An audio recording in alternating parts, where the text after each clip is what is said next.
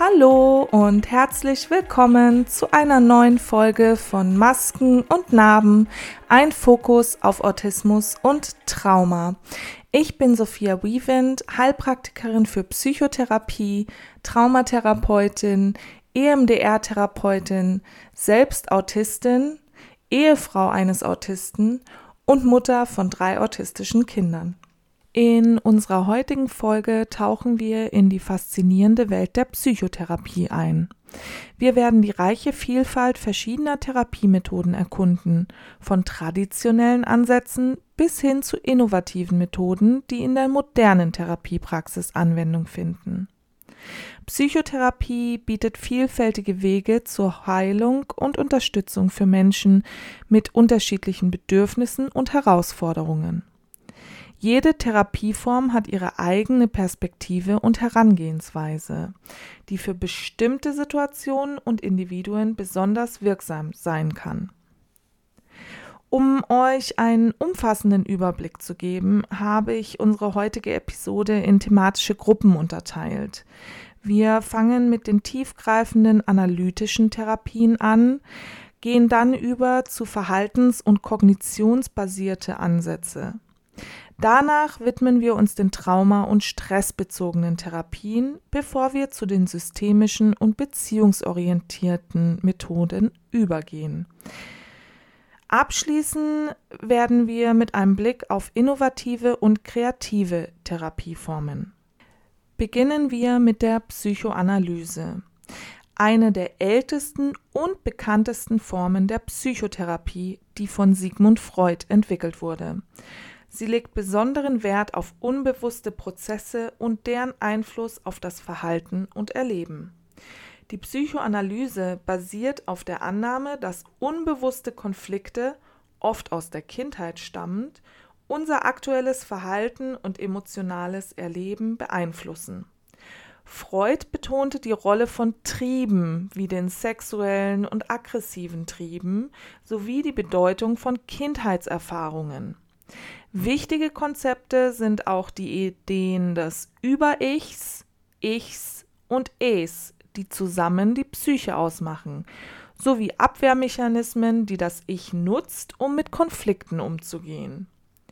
In der Psychoanalyse spielt die freie Assoziation eine zentrale Rolle, bei der Klienten oder Patienten ermutigt werden, alles auszusprechen, was ihnen in den Sinn kommt. Das hilft, unbewusste Gedanken und Gefühle aufzudecken.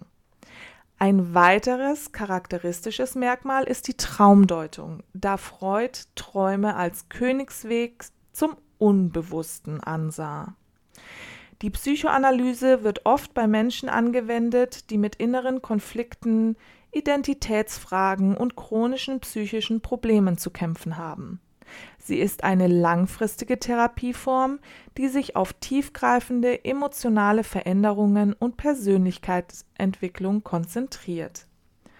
Obwohl die Psychoanalyse historisch bedeutend ist, wird sie heute wegen ihrer langen Dauer und mangelnden empirischen Unterstützung oft kritisiert. Moderne Formen haben einige ihrer Konzepte und Techniken angepasst, um sie zeitgemäßer und evidenzbasierter zu gestalten. Weiter geht's mit der Tiefenpsychologie. Eine Therapieform, die eng mit den Arbeiten von Carl Gustav Jung und auch Sigmund Freud verbunden ist. Sie konzentriert sich auf die Rolle des Unbewussten und dessen Einfluss auf unser bewusstes Leben. Die Tiefenpsychologie betrachtet das Unbewusste als eine Quelle von Weisheit und Kreativität. Im Gegensatz zur Psychoanalyse, die sich stärker auf Triebe und Konflikte konzentriert, legt die Tiefenpsychologie mehr Gewicht auf die Integration unterschiedlicher Aspekte der Persönlichkeit. Wichtige Elemente sind die Analyse von Träumen, Symbolen und Mythen um das Unbewusste besser zu verstehen und persönliches Wachstum zu fördern. In der tiefen Psychologie werden oft Gespräche geführt, um unbewusste Inhalte zu erkennen und zu integrieren. Die Arbeit mit Träumen und Fantasien ist ein zentrales Element, um verborgene Aspekte des Selbst zu erforschen. Die therapeutische Beziehung ist weniger direktiv als in der klassischen Psychoanalyse und fokussiert auf ein empathisches Verstehen. Die Tiefenpsychologie ist besonders hilfreich bei der Behandlung von psychischen Störungen, die mit inneren Konflikten, Identitätssuche und der Suche nach Lebenssinn zusammenhängen. Sie ist bekannt für ihre Fähigkeit, tiefgreifende persönliche Einsichten und langfristige Veränderungen in der Persönlichkeit zu fördern. Obwohl die Tiefenpsychologie weniger bekannt ist als andere Therapieformen, hat sie sich weiterentwickelt und wird oft in Kombination mit anderen therapeutischen Ansätzen angewendet, um ihre Wirksamkeit zu erhöhen. Als nächstes sprechen wir über die Gruppe 2 Verhaltens- und Kognitionsbasierte Therapien. Fangen wir mit der Verhaltenstherapie an. Die Verhaltenstherapie ist eine Therapieform, die sich auf die Veränderungen problematischer Verhaltensweisen konzentriert. Entstanden in den 50er Jahren, basiert sie auf der Theorie, dass Verhalten erlernt ist und dementsprechend auch verändert werden kann. In der VT liegt der Fokus darauf, unerwünschtes Verhalten zu identifizieren und durch neue, gesündere Verhaltensweisen zu ersetzen. Die Therapie nutzt Techniken, die auf den Prinzipien des Konditionierens und Lernens basieren. Zu den Haupttechniken gehören die systematische Desensibilisierung bei Angststörungen, Verstärkungspläne zur Änderung von Verhaltensweisen und die Konfrontationstherapie. Die Verhaltenstherapie ist oft kurzfristiger und zielorientierter als andere Therapieformen. Der Therapeut arbeitet eng mit dem Klienten zusammen, um spezifische Ziele zu setzen und Verhaltensänderungen durchzuführen. Ein wichtiger Bestandteil ist das aktive Einbeziehen des Klienten, beispielsweise durch Hausaufgaben und Übungen, die zwischen den Sitzungen durchgeführt werden. Verhaltenstherapie wird häufig bei der Behandlung von Phobien, Angststörungen, Zwangsstörungen und anderen Verhaltensproblemen eingesetzt. Sie ist besonders wirksam, da sie konkrete Techniken und Strategien bietet, um spezifische Probleme anzugehen. Die Verhaltenstherapie hat sich stetig weiterentwickelt und integriert zunehmend kognitive Elemente, was zur Entstehung der kognitiven Verhaltenstherapie geführt hat.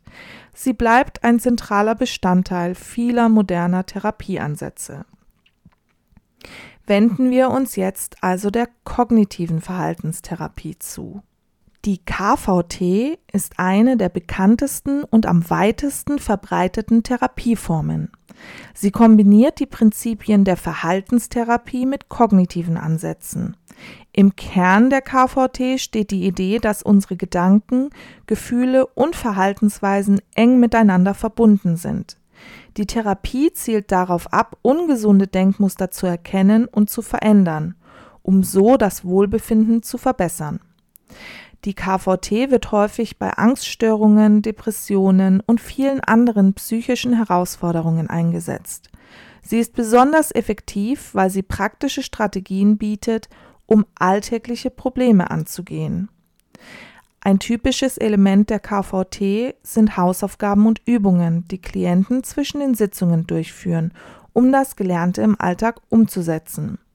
Dieser aktive Ansatz macht die KVT zu einer sehr praxisorientierten Therapieform.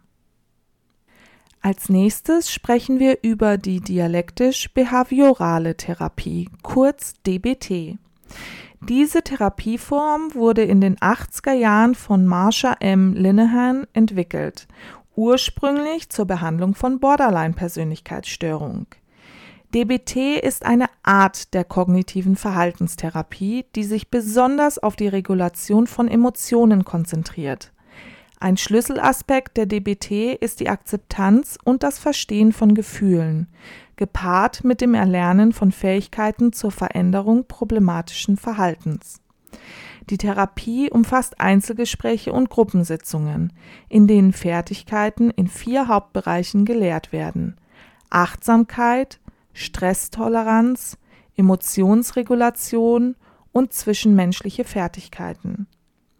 Obwohl ursprünglich für die Behandlung der Borderline-Persönlichkeitsstörung entwickelt, hat sich DBT als effektiv für eine Reihe von anderen psychischen Störungen erwiesen, inklusive Depressionen, Essstörungen und Suchtproblemen. Besonders bei Menschen, die Schwierigkeiten im Umgang mit starken Emotionen haben und die dazu neigen, selbstschädigendes oder impulsives Verhalten zu zeigen, ist die DBT wertvoll. Einzigartig an der DBT ist die Betonung der Balance zwischen Akzeptanz und Veränderung. Dieser dialektische Ansatz hilft Klienten, ihre Gefühle zu akzeptieren, während sie gleichzeitig lernen, ihr Verhalten und ihre Reaktionen zu ändern. Weiter geht es mit der Akzeptanz- und Commitment-Therapie, kurz ACT. Diese relativ neue Therapieform entstand in den 80er Jahren und ist Teil der sogenannten dritten Welle der Verhaltenstherapie. ACT basiert auf der Idee, dass psychischer Schmerz ein normaler und unvermeidlicher Teil des menschlichen Lebens ist. Der Schwerpunkt liegt darauf, diesen Schmerz zu akzeptieren, anstatt ihn zu vermeiden und sich auf werteorientierte Handlungen zu konzentrieren. Ein zentraler Aspekt der ACT ist die Entwicklung von psychologischer Flexibilität, also der Fähigkeit, im Moment präsent zu sein und das Verhalten an den eigenen Werten auszurichten, auch wenn dies unangenehm ist. In der ACT werden verschiedene Techniken genutzt, um Akzeptanz zu fördern und das Engagement für persönliche Werte zu stärken. Dazu gehören Achtsamkeitsübungen, Metaphern und Expositionsübungen. Die Therapie arbeitet oft mit dem Konzept der kognitiven Diffusion, um die Identifikation mit Gedanken zu verringern und eine distanziertere und gesündere Beziehung zu ihnen aufzubauen. ACT wird bei einer Vielzahl von psychischen Störungen eingesetzt, inklusive Angststörungen, Depressionen und chronischen Schmerzen. Besonders effektiv ist sie bei der Behandlung von Problemen, die mit Vermeidungsverhalten und inneren Konflikten verbunden sind. ACT gewinnt zunehmend an Popularität und Anerkennung in der klinischen Praxis. Ihre Betonung von Akzeptanz und Werten spricht viele Menschen an und bietet eine alternative Sichtweise auf die Behandlung psychischer Probleme. Kommen wir nun zu einem sehr wichtigen Bereich der Psychotherapie, der Traumatherapie. Diese spezialisierte Form der Therapie zielt darauf ab, Menschen zu helfen, die traumatische Erlebnisse erfahren haben. Und hierbei ist es erstmal egal, ob es einmalige Ereignisse sind oder es sich um wiederholte Traumatisierungen handelt. Traumatherapie umfasst verschiedene Ansätze, die darauf abzielen, den Betroffenen zu helfen, ihre traumatischen Erfahrungen zu verarbeiten und zu integrieren. Das beinhaltet oft die Arbeit mit Erinnerungen, Gefühlen und Körperempfindungen, die mit dem Trauma verbunden sind. Ein Schlüsselaspekt ist die Wiederherstellung eines Gefühls von Sicherheit und Kontrolle für den Klienten, um die Heilung zu erleichtern. Es gibt eine Vielzahl von Techniken in der Traumatherapie, darunter EMDR, traumaspezifische kognitive Verhaltenstherapie und körperbasierte Ansätze wie Somatic Experiencing.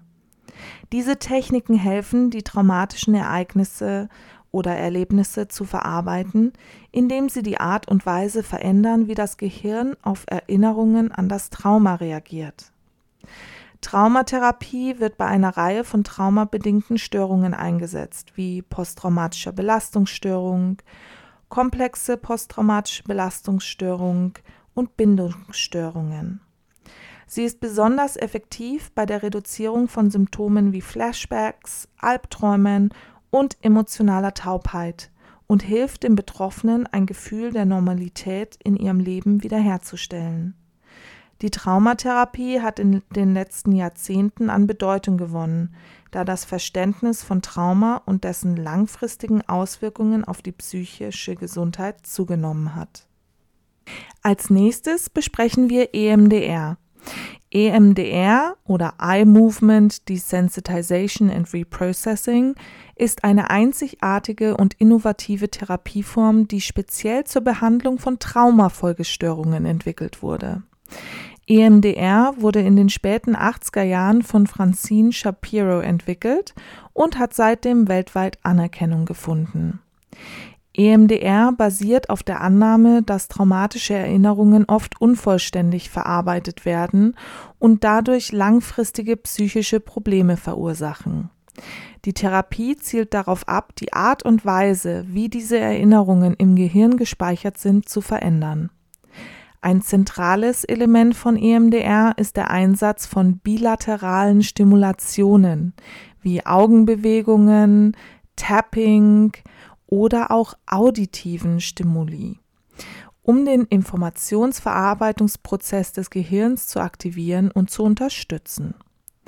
Der Prozess von EMDR umfasst acht Phasen, einschließlich der Vorbereitung, der Bewertung der traumatischen Erinnerung, der Desensibilisierung, der Verarbeitung und der Integration. Während der Therapie wird der Klient angeleitet, sich auf traumatische Erinnerungen zu konzentrieren, während gleichzeitig bilaterale Stimulationen wie schnelle Augenbewegungen oder auch Tapping durchgeführt werden. EMDR wird vor allem bei der Behandlung von posttraumatischer Belastungsstörung eingesetzt. Sie hat sich aber auch als wirksam bei anderen Störungen wie Angstzuständen, Depressionen und Suchterkrankungen erwiesen. Studien zeigen, dass EMDR dabei helfen kann, die emotionalen Auswirkungen traumatischer Erinnerungen zu reduzieren, oft schneller als traditionelle Therapieformen. EMDR hat sich als eine der führenden Methoden in der Traumatherapie etabliert und wird weltweit von Therapeuten eingesetzt. Es wird kontinuierlich geforscht, um die Wirksamkeit und Anwendungsbereiche von EMDR zu erweitern.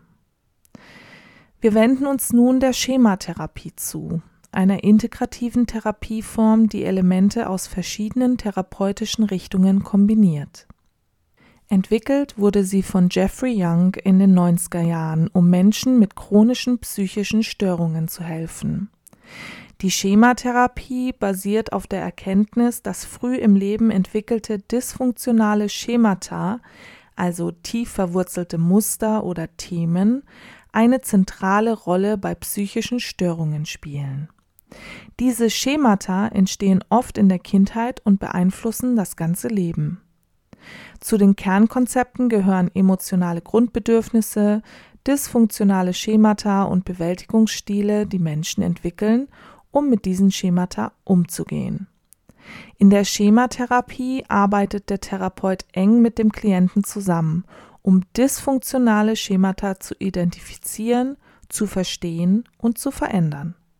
Dabei werden Techniken aus der kognitiven Verhaltenstherapie, der Bindungstheorie, der Gestalttherapie und der psychodynamischen Therapie integriert. Ein wichtiger Aspekt ist die Arbeit an der therapeutischen Beziehung selbst, die als Mittel zur Nachbeälterung und zur Erfüllung unerfüllter Bedürfnisse dient. Die Schematherapie ist besonders wirksam bei der Behandlung von Persönlichkeitsstörungen, chronischer Depression und anderen komplexen psychischen Problemen, bei denen traditionelle Therapien oft an ihre Grenzen stoßen. Sie hilft Klienten, tiefsitzende Muster zu durchbrechen und fördert langfristige Veränderungen in Denk- und Verhaltensweisen. Die Schematherapie wird zunehmend als wichtiger Ansatz in der Behandlung komplexer psychischer Störungen anerkannt und findet breite Anwendung in der klinischen Praxis. Kommen wir nun zu unserer nächsten Gruppe, und zwar geht es hier um systemische und beziehungsorientierte Therapien. Wir betrachten als erstes die systemische Therapie. Das ist eine Therapieform, die in den 50er Jahren entstand und sich darauf konzentriert, wie Individuen in ihren Beziehungen und sozialen Systemen interagieren und funktionieren. Die systemische Therapie geht davon aus, dass Probleme nicht isoliert im Individuum liegen, sondern in den Beziehungsmustern und Interaktionen innerhalb eines Systems wie der Familie oder des Arbeitsplatzes. Sie betrachtet den Menschen in seinem Kontext und berücksichtigt Faktoren wie Kommunikationsmuster, Rollenverteilungen und die Dynamik innerhalb von Gruppen oder Systemen. In der systemischen Therapie arbeitet der Therapeut nicht nur mit dem einzelnen Klienten, sondern oft auch mit Familien oder anderen wichtigen Bezugspersonen. Ziel ist es, Veränderungen im System herbeizuführen, die zur Lösung von Problemen beitragen. Techniken wie zirkuläres Fragen, Reframing und systemische Aufstellungen werden genutzt, um neue Perspektiven zu eröffnen und Veränderungsprozesse anzustoßen.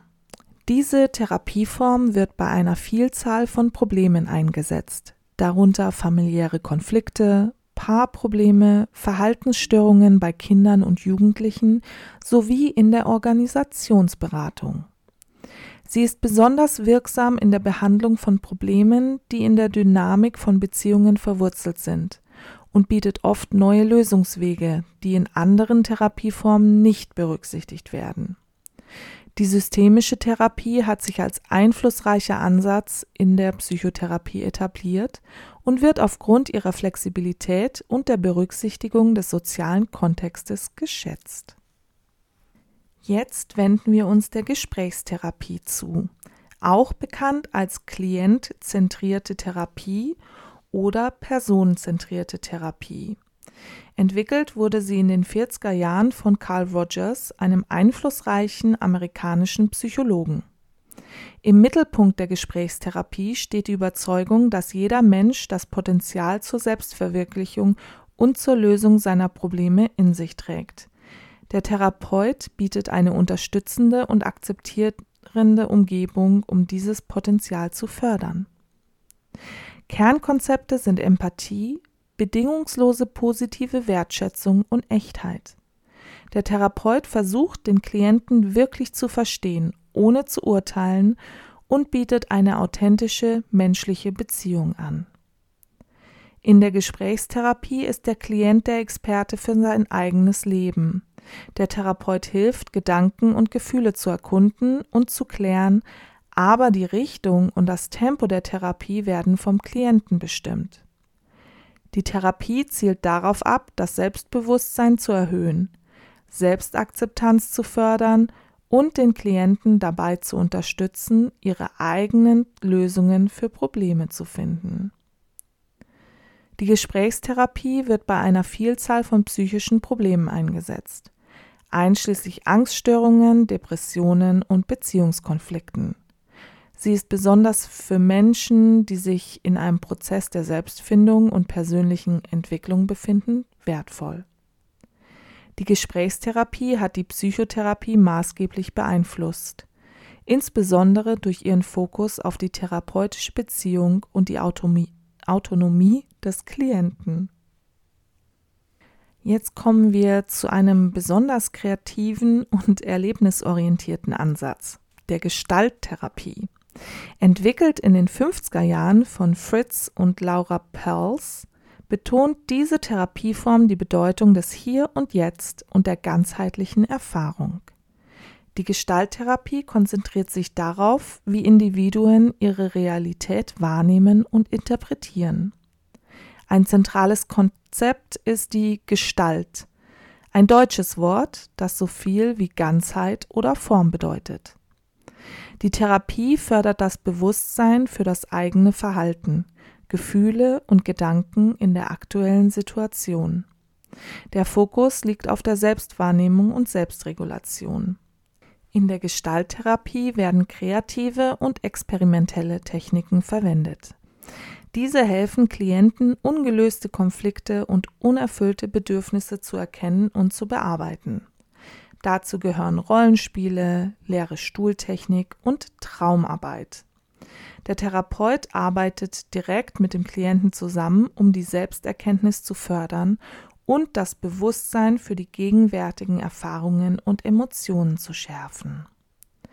Die Gestalttherapie wird bei einer Reihe von psychischen Problemen eingesetzt, darunter Angststörungen, Depressionen und Beziehungsprobleme.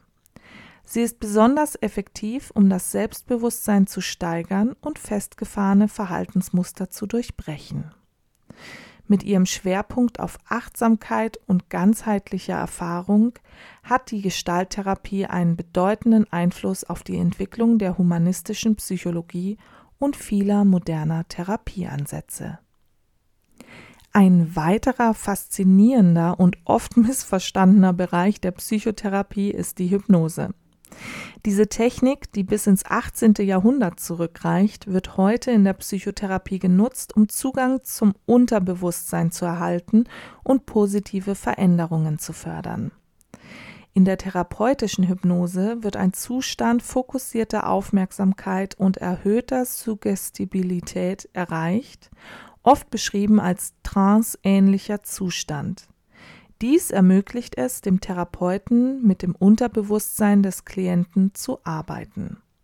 Es geht nicht um Kontrollverlust oder Manipulation, sondern darum, den Klienten zu unterstützen, tief verwurzelte Überzeugungen oder Verhaltensweisen zu erkennen und zu verändern. Die Hypnose beginnt mit einer Induktionsphase, in der der Klient in einen entspannten Zustand versetzt wird. Danach folgen Suggestionen oder therapeutische Botschaften, die auf die spezifischen Bedürfnisse des Klienten zugeschnitten sind. Techniken wie Visualisierung, Metaphern und entspannende Sprachmuster werden eingesetzt, um positive Veränderungen zu fördern und dem Klienten zu helfen, seine Ziele zu erreichen. Hypnose wird in vielfältigen Bereichen eingesetzt, darunter Raucherentwöhnung, Stressabbau, Schmerzmanagement und Behandlung von Ängsten und Phobien. Sie kann auch helfen, Selbstvertrauen zu steigern und positive Gewohnheiten zu fördern. Studien zeigen, dass Hypnose besonders effektiv sein kann, wenn sie in Kombination mit anderen therapeutischen Techniken verwendet wird. Obwohl Hypnose manchmal umstritten ist, hat sie in den letzten Jahrzehnten zunehmend Anerkennung in der medizinischen und psychologischen Gemeinschaft gefunden. Wir schauen uns jetzt zwei faszinierende Ansätze an. Ego States und Internal Family Systems, IFS. Beide Konzepte beschäftigen sich mit verschiedenen Aspekten der Persönlichkeit und wie diese unsere Erfahrungen und Verhaltensweisen beeinflussen. Ego-States beziehen sich auf unterschiedliche Teile oder Zustände des Selbst, die in bestimmten Situationen aktiv werden können. Diese können verschiedene Rollen, Emotionen oder Reaktionen repräsentieren, die wir in unserem Leben entwickelt haben. Die Arbeit mit Ego-States oder Persönlichkeitsanteilen zielt darauf ab, ein besseres Verständnis dieser verschiedenen Selbstzustände zu erreichen und Konflikte zwischen ihnen zu lösen. IFS wurde von Richard Schwartz in den 80er Jahren entwickelt und betrachtet die Persönlichkeit als ein System von Teilpersönlichkeiten oder Familienmitgliedern. Jeder Teil hat seine eigenen Perspektiven, Gefühle und Motivationen. Ziel von IFS ist es, ein harmonisches Zusammenspiel dieser Teile zu fördern, in dem Selbstführung und Selbstakzeptanz gestärkt werden. In beiden Ansätzen, Ego States und IFS, geht es darum, innere Konflikte zu erkennen und aufzulösen. Der Therapeut hilft dem Klienten, die verschiedenen inneren Teile zu verstehen und zu integrieren, um ein ausgeglicheneres Selbst zu erreichen. Techniken wie Dialoge mit inneren Teilen, Visualisierungen und Rollenspiele werden eingesetzt, um Einsicht in die inneren Dynamiken zu gewinnen und Heilung zu fördern. Diese Therapieformen sind besonders hilfreich bei der Behandlung von Traumata, inneren Konflikten und Persönlichkeitsstörungen. Sie bieten tiefe Einblicke in die psychologische Struktur des Klienten und fördern ein umfassendes Verständnis des Selbst. Lasst uns kurz nochmal die Therapiegruppierungen, die ich vorgenommen habe, zusammenfassen. Als erstes hatten wir die tiefgreifenden analytischen Therapien. Der Fokus lag auf Psychoanalyse und Tiefenpsychologie. Sie betonen die Bedeutung des Unbewussten und früher Lebenserfahrungen. Das Ziel sind tiefgehende Einsichten und langfristige Persönlichkeitsentwicklung. In der zweiten Gruppe hatten wir die verhaltens- und kognitionsbasierten Therapien. Dies beinhaltete die Verhaltenstherapie, die kognitive Verhaltenstherapie, die dialektisch-behaviorale Therapie und Akzeptanz- und Commitment-Therapie. Hier ist die Konzentration auf das Hier und Jetzt und die Veränderung von Denkmustern und Verhaltensweisen. Diese Therapien sind praktisch orientiert, oft mit konkreten Übungen und Strategien. Als nächstes hatten wir die Trauma- und stressbezogenen Therapien. Dies umfasste die Traumatherapie, EMDR und Schematherapie. Der Fokus liegt auf der Verarbeitung und Integration traumatischer Erlebnisse. Das Ziel der Therapie ist eine Reduzierung von Traumasymptomen und die Verbesserung der Lebensqualität. In Gruppe 4 hatten wir systemische und beziehungsorientierte Therapien. Hier waren systemische Therapie und Gesprächstherapie inkludiert. Die Betonung auf Beziehungsdynamiken und Kommunikationsmustern ging hier klar hervor. Das Ziel dieser Therapieform ist eine Verbesserung der Beziehungen und Kommunikation sowie eine Förderung von Selbstverständnis. Und in der letzten Gruppe hatten wir innovative und kreative Therapien. Hier waren Gestalttherapie, Hypnose, Ego States und Internal Family Systems inkludiert. Sie nutzen kreative und erlebnisorientierte Techniken. Das Ziel ist die Förderung von Selbstbewusstsein, Kreativität und innerem Gleichgewicht. Das bringt uns jetzt zum Ende unserer heutigen Reise durch die Welt der Psychotherapie. Wir haben gesehen, wie vielfältig und reichhaltig die therapeutischen Ansätze sind, die uns helfen, geistige und emotionale Herausforderungen zu bewältigen. Jede Therapieform hat ihre eigene Stärke und Besonderheit und die Wahl hängt oft von den individuellen Bedürfnissen und Umständen ab. Ich lade euch herzlich dazu ein, eure Gedanken und Erfahrungen mit den verschiedenen Therapieformen zu teilen. Welche Ansätze findet ihr besonders interessant oder hilfreich? Habt ihr persönliche Erfahrungen mit einer dieser Therapien gemacht? Teilt eure Geschichten und Erkenntnisse mit mir gerne per E-Mail oder auf den Social-Media-Kanälen. Leider schaffe ich es nicht, sie aktiv zu bespielen, freue mich aber immer über eure Nachrichten. In unserer nächsten Episode werden wir ein sehr relevantes und oft diskutiertes Thema angehen. Autismus und Schlaf. Viele Menschen im Autismus-Spektrum haben mit Schlafproblemen zu kämpfen. Wir werden uns ansehen, welche Ursachen dahinter stecken könnten und welche Lösungsansätze es gibt. Dieses Thema ist besonders wichtig, weil Schlaf eine grundlegende Rolle für unsere Gesundheit und unser Wohlbefinden spielt. Also, seid gespannt, schaltet wieder ein. Danke, dass ihr heute dabei wart und ich freue mich darauf, euch in der nächsten Episode wiederzusehen. Bis dahin, passt auf euch auf und bleibt gesund.